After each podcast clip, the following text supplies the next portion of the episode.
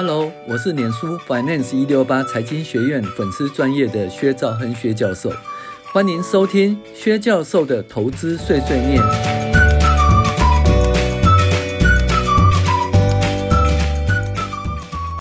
各位网友，大家好，我是薛兆亨薛教授。我们现在来报告哦，二零二二年第二十四周美股回顾与重要经济指标分析。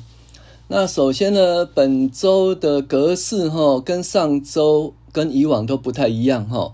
那因为我就是，诶，打到一半啊，已经打了快两个小时，最后突然没有把它把它存起，没有把它存起来。为什么？因为那个桌面上同时有四个档案啊，我以为我要杀掉的档案就错了，是应该我要存的档案。因此呢。我就重新再写，可是在写的时候就没有照着原来的那个格式来做哈，所以本周的格式跟以前不同啊。那写这个东西还蛮累的哈，欢迎大家订阅我们的 DP Dream Player 哈的订阅。好，那本周的主题是说，在半年到一年内，通膨应该会控制，经济成长或衰退取决于两股力量拉扯。哦，那。上周呢，主要的重头戏就是 FED 的升息啦。那原本 FED 在上月哈到月底初都宣布升息两码了哈。然后呢，后来呃，因为上一周消费者物价指数呃年增率达到八点六，那开始预期要升息三码，甚至有预期要升息四码的。那结果还没宣告升息前呢，股市就大跌了哈。那股市升息的当天哦，就如预期宣告是三码。与预期相符，就没再跌了哈。那这个东西是这样子啦，又本来是联准会是讲说要连续两个月升息两码，可是呢，在升息的前一个礼拜的时候，消费者物价指指数开出来很糟糕哈，是八点六年年增率八点六。那所以呢，大家就想说，那 FED 肯定要大幅升息，所以呢，上个礼拜呢，先跌一根 K 贴，诶，黑 K 哦，是五趴跌了五趴的周黑 K。然后呢，那开始有人就讲说，那升息两码可能不够，那至少要三码。后来更有人讲说，可能要四码。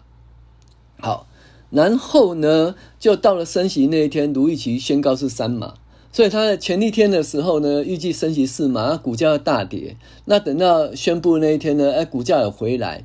那回来的时候呢，那 FED 他讲说，这一次呢，因为消费跟就业都还正常啦，所以应该是软着陆。那经济成长呢，从二点几哈就往下跌到一点七，可是基本上不是衰退了哈。那可是呢，隔日呢，股票又大跌啦。为什么呢？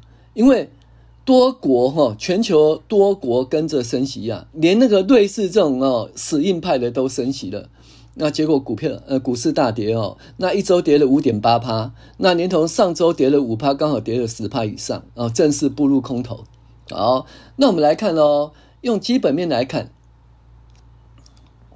在那个六月十四号的《华尔街日报》报道哦，FactSet 统计说，以未来十二个月每股盈预估来算哦，S M P 五百哈，它的本益比来到十五点八倍，那十五点八倍是很低哦，因为你知道吗？是从二十四点一倍跌下来的哦，哦，然后呢，略高于十五年平均数的十五点七倍哈。好，那没关系。那这十五点八倍不贵了啦，就跟平均数一样啦，不贵了。那股市还会再大跌吗？哦，那他有讲说，那 FED 二零一八年十二月升息的时候，那本利比跌到十三点八倍呢。那二零二零年疫情的时候呢，跌到十三点四倍。那所以你十五点八倍其实还相对贵的哈。好，那十五点八倍到底是怎样呢？如果跌掉十三点八倍的话，就是可以再跌十二点六五趴，那其实也跌了差不多三分之二了啦哈，因为已经跌了二十几趴了嘛哈，那所以呢，可能再跌十二点六五趴，就差不多跌了三分之二，剩三分之一了。那未来到底会不会跌这三分之一，也没人知道。总而言之，现在的股价位置算是合理了。好，好，那当然是你要不要？你要不要投资是你自己决定。那我们有以比较长的眼光、长的数据啊来介绍目前的股价的位置。好，所以现在的问题是哦，高通膨会持续吗？年准会会持续升息吗？景气会衰退吗？在这三个前提下呢，股市呢会持续下滑。为什么？高通膨持续，年准会持续升息，景气会衰退。那如果这样的话，股市会持续下滑。所以，我们来探讨说，这个高通膨会持续多久？还有，年总会当然会升息的啦，因为只要通膨存呃存在，它会升息，因为它真的太晚了，在那个通膨哦，在百分之四或百分之五的时候就应该预先升息了，因为那时候也是开绿灯哈，怎么开绿灯？呃，失业率跌到百分之五以下嘛，对不对？那那经济成长率很高嘛，那这种状况下，基本上你如果说做预防性的升息的话，也 OK 啦。可是他又不要。他就想说，反正失业率很低嘛，哈，对不对？那通膨那时候早期的话，持续不升息原因，因为通膨都在百分之二左右，到百分之三嘛，他觉得 OK。其实到百分之四的时候要紧张了，可是他说那是暂时性的因素，他就没有预预防性的升息哈，导致最近早搞得那么糟哈。好，那没关系。好，那通膨会持续吗？那通膨来自于三方面呢，一个是石油，一个是粮食，一个是薪资的成长啦。那薪资成长大概是百分之五左右哈，所以呢，你这个你看那服务业的通膨大概都百分之五左右，那基本上反映那个薪资的成长啦。那这个东西只要说薪资持续不再成长的话，哦，不要成长那么高的话，那这个部分的那个通膨的成长就会稍微下来了哈。好。那石油的部分呢？石油的部分，像生产跟需求，没有人估得准啊。说你会讲石油会多少，你都都很厉害，我都不太相信。为什么？它也可以涨到一百四十七美元，然后跌到负的三十美元，然后又涨到一百三十美元以上。哦，那这次石油涨到一百元以后呢？照理说，呃，应该就 OK 了。可是呢，俄乌战争的影响。俄乌战争对石油冲击呢，就影响导致石油一继续往上。可俄俄乌战争到底实际有没有影响到石油的产量？诶，到五月底以前其实都没有，因为欧盟在六月份开始第六轮的那个经济制裁，才限制俄罗斯百分之七十的石油外销嘛，对不对？好，那俄罗斯呢，每日产量是一千万桶啊，那百分之七十的外销禁止的话，大概七百万桶。那这七百万桶呢？呃，美国的页岩油如果回到川普时代的高期的，又会恢复到三百万桶了。那如果再往上增码的话，其实也会增加了哈。那这可是这要慢慢来了哈。好，沙乌地阿拉伯的 OPEC 也可能会增产啊。哦，那像伊拉克、伊朗、委内瑞拉其实都可以增产，可是像伊拉克跟呃伊朗跟委内瑞拉是被那个制裁中了哈。那其实说，其实可以生产的还蛮多的哈，而且呢，你看哦，俄罗斯卖给印度，那印度会不会转卖？哦，这个部分，所以我个人觉得是说哈，其实会慢慢的去消弭这个石油哦生产不够的问题了哈。我认为恢复到一百美美元哈，应该是有机会的，应该是有机会的。好。那上个礼拜美，美国释出那个储备石油，而且拜登要访拜登要访问沙乌地阿拉伯了哈，就让油价跌到一百一十元附近了哈。那去年第四季的油价在八十元左右嘛，那基期渐渐抬高，所以这个部分对通货膨胀年增率到第四季的影响会渐渐消除。好，那粮食的部分呢？呃，玉米每年会种两次啦，小麦南北半球也会轮种啦。那通常在半年或一年以后就可以调整调整完成了。哦，那有利可图的话，原来生产葵花籽油的啊，现在可以改种小麦或玉米啊。所以这个部分预期半年到一年可以调整完成了。那薪资的成长在去年第四季年增率已经达到百分之四到百分之五了，持续到今年五月都百分之五了。那因为第四季的话基期高了嘛。所以呢，今年第四季年增率应该就会往下掉了。那如果年增率往下掉的话，那那个服务业的那个通货膨胀率就会往下掉了哦。而且慢慢的话，服务业也会找得到人哈，因为长期的时间服务业聘不到人了哦。那为什么呢？就是因为那个。呃，现在不动产渐渐不好了哦，因为它的抵押贷款利率达到百分之五，甚至快到百分之六，所以这些做那个房仲的啦、卖房子、盖房子，渐渐就会减少。那减少这些人的试出来哦，试出来。那试出来呢，会不会让服务业的接收到？那如果服务业接收到的话，那基本上就失业率并没有很大的影响哦。这个在每周的那个。初领失业救济就会看到这些端倪。那目前这个现状现象还好哦，现在还好。好，所以我们意思是说，通膨在第四季开始慢慢会往下掉那至于景气是否会衰退，其实和疫情有关的哈。那在疫情时间，大家在家上班、上学、看电视，所以笔电、桌电哈，这个销售量大幅增加，电视销售大增。但是这个部分影响较大，也就是说，超额需求以后慢慢消化，这个东西会就是营收成长，甚至营收衰退了，会营收衰退。但是手机的部分呢，因为有五 G 的换机潮的需求，应该过一两季以后需求就会提高了哈。好，电商及网络电影的部分，因为疫情的时间及消费形态改变，那现在恢复为正常哦，应该回到电影院去看电影啊。到实体的商场消费啦，或坐飞机旅游啦，哦，或在饭店旅社，或在外面吃饭，啊，这些服务业呢，其实这部分还骗不到人呐。那不动产由于抵押贷款利息达到百分之五到百分之六，不动产需求降温，可能会裁员。那这部分就看服务业增加聘雇人数是否能够取代这些失业的部分。所以我们说。这是美国的景气是否会衰退，取决于两股力量的拉扯。那现在都只看到不利的力量，其实那个会提升的力量，大家那股市下跌，大家都看不到了哈。但是这个力量其实在拉扯的哈。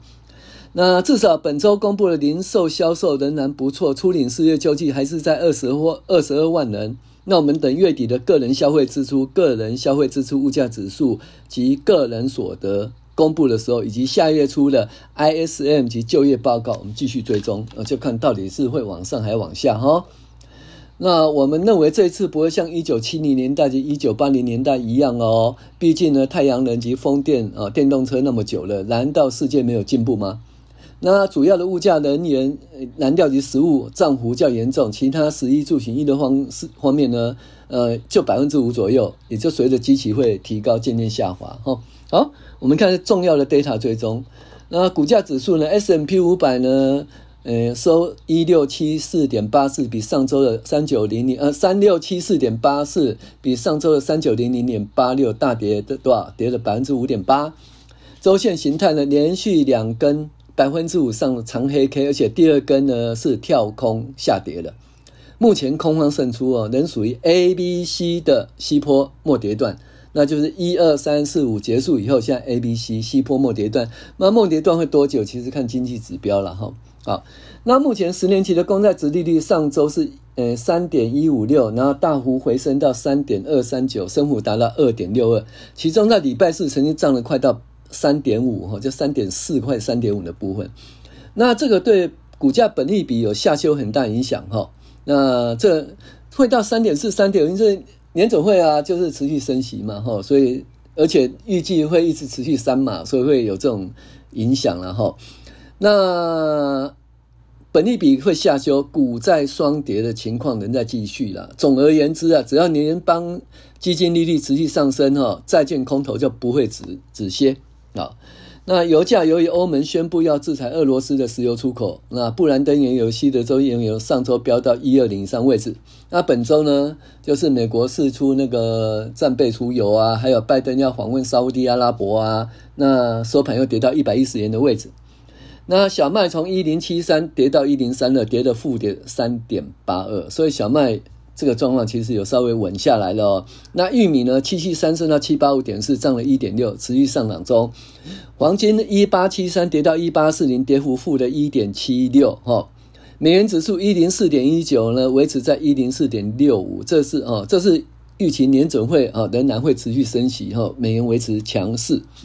本周的 CRB 指数由三二五点八一跌到三零九点零八，跌幅五点一三。你说嘛，持续会上涨，那那个。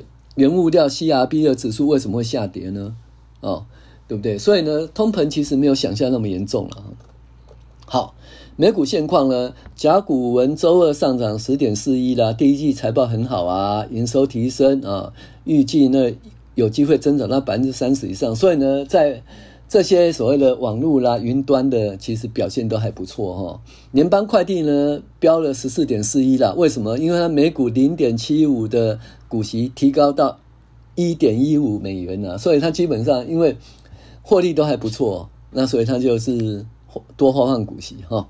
好，加密货币呢，Coinbase 呢下跌零点八三哦，周二呢他说要裁减十八百分之十八的人哈。那所以呢，这个比特币的状况其实不是很好哈。这个东西继续看好，美国的最大眼镜零售商，就好像台湾的那个宝岛宝岛科一样，它那叫 Nation Vision 哈，呃，国家的视野哈，国家的视野。那收红五点五八，那听说要纳入标准。标准普尔小型股哈六百的指数了，那所以这个东西就是它内需其实也还不错，渐渐都起来了哈。好，那另外中国南方航空呢要重新试飞波音的那个七三七 MAX 了，波音有机会有机会哈，所以它股价上涨九点四五。那这个东西就那个我们的航太股、航太零件股也就跟着反应了哈，所以呢，航太零件股还没开始赚钱，但是营收开始慢慢回来了，所以大家注意去看那个航太零件股哈。那我我们那一家公司专门做武器那一家公司哦，其实也是大标了哈，也是大标哈啊。OK，在苹果呢，W WWDC 大会宣布呢。呃，有多个要升级多个作业系统了，那其中隐私设定呢？那这个对广告盈利的什么 Meta 啦，就脸书跟 Snap 有好处啦，所以他们基本上 Meta 跟 Snap 可能因此而受益哈。雅培下跌二点六，因为淹水，淹水以后它工厂就停止生产嘛哈。那这个东西报道这个只是在讲说，哎，其实美国也是会淹水啦哈，淹水对粮食生产也是有很大的影响哈。好，在 ASML 呢大跌七点三六啦。那三星的那个李在龙已经去访问了哦。可是我个人觉得 ASML 它下跌了，因为它本益比还是多少三十四点八二倍哦。那那跟着那些人家其他的那个其他那的那个半导体哈，这二十几倍哈，就根本不能比哦，也是太高了哈，太高。所以我觉得这是一个本益比的修正。那我觉得它本益没问题啊，大家抢着哈。抢着要它的紫光哈，好，再来呢，微软下跌了二点七哦。那其实讲这个只是在讲说，IE 结束了二十六年的历史啊。IE 当初我还在看那个什么网 NAP，哎，当初呢，其实那个 IE 的争斗以前的时候，那网警呢，其实也是很厉害的，就被 IE 给干掉。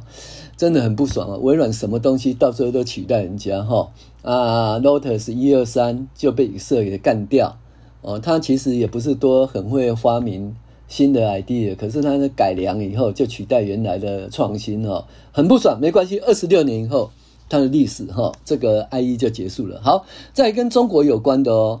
那大家注意一下，中国呢，从三百点附近涨到三百三十点附近。其实中国呢，股市有在反弹，反而美国呢，从四百多点一直跌跌跌到呃四，对四千多点，呃跌到三千多点。那中国从那个三千点涨到三千三百点。那中国人民银行呢，接受蚂蚁金服成立哈金控公司申请，显示监管度正在放宽，蚂蚁重新上市有望。那阿里巴巴会上涨，那这个东西就中国其实很长的一段时间呢，在监控，然后把这些创新人全部都干掉，然后就是把他们 把他们冰起来、关起来哈。那现在是不是有放松了？放松了以后，是不是诶会不会恢复？我们就不知道。毕竟这些呃创新的人物呢，已经不是主要的负责的人哈，所以影响怎样？但是基本上放宽是好处啦。所以股价上涨哈，而且未来汽车它基本上哦也是那成交量，它的那个生产量增加了，有助于投资人恢复信心。那这个东西呢，上海的风控慢慢放放宽，其实这个部分慢慢反应了啊，反应到一部分以后，就看中国为后未来持续的那个就是持续那个对监管度有没有持续放松哦，还有那个就是管控以后。那些补生产以后，到了一段时间，那整个国家会不会持续成长？哦，那但是呢，基本上底部有打底的趋势，还是跟大家介绍。好，本周美国的重要经济指标呢，呃，五月份 PPI 年增十点八，哦，预期十点九，前值十点九，所以 PPI 有稍微下跌。那 PPI 十点八，那 CPI 八点六，那差二点二，哈，差二点二，这个就是在毛利没办法反映的部分，哈，好。再来，零售销售年增八点零九啦，那前值八点二，那相当不错啦，哦，相当不错。但是月增就是零了，月增是零，所以这个部分是往下跌。可是年增还是八点零九就对了哈。好，那核心零售呢，月增增加零点五了，呃，前值零点四，所以核心零售其实有成长了。那再呢，那个房地产指数呢，呃，八十七，那前值八十九，所以呢，那个房价有下跌哈。初领失业救济呢，二十二点九万哈，二十二点九万，那还不错啦，三十万以下都还不错哈。好，再来是不动产都不好哦，新屋开工负的十四点四，营建许可负的七，哦，不动产不好。